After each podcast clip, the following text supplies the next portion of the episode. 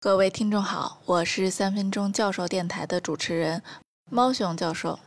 前面的课我们提到 ImageNet 比赛，这个比赛也被称为人工智能基准测试，就是可以比较人工智能水平的比赛。之前教给大家各式各样的深度学习网络结构，全连接的、卷积的、递归的，都在比赛中重装上阵，也都登上过历史巅峰。一时间，深度学习风光无两。感觉分分钟就能把人类撵下地球统治者的舞台。Nevertheless，我们人类也不是好惹的。玩着玩着就发现深度学习露出马脚了。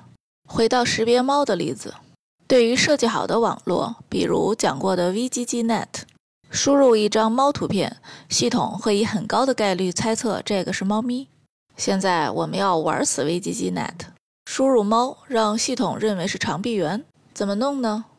我们需要计算并且改变反向传播的梯度方向。大家还记得人下山的例子吗？最快下山的方向就是梯度方向。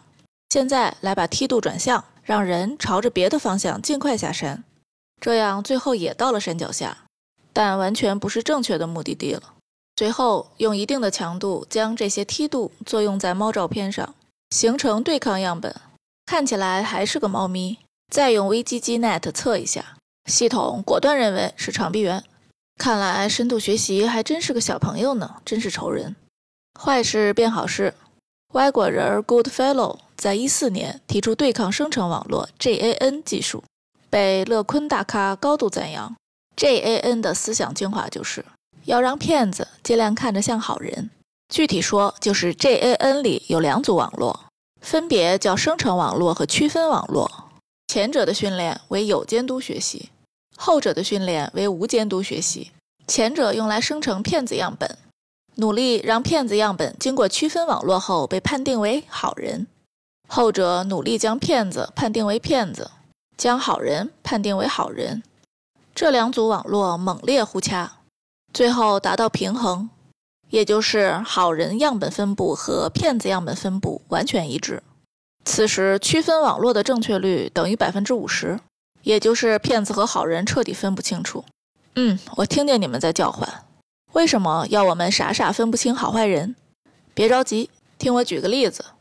小明是一个寂寂无名的二次元美少女画家，需要高产才能满足基本生活，每天都要给几十家提供新的美少女头像。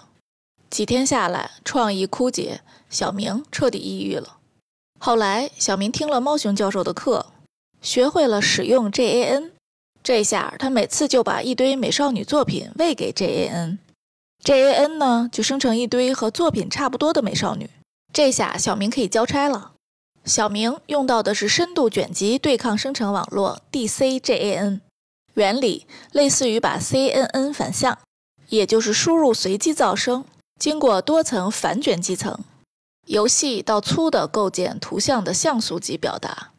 作业是基于 TensorFlow，用 JAN 实现对 MNIST 手写数据的模仿。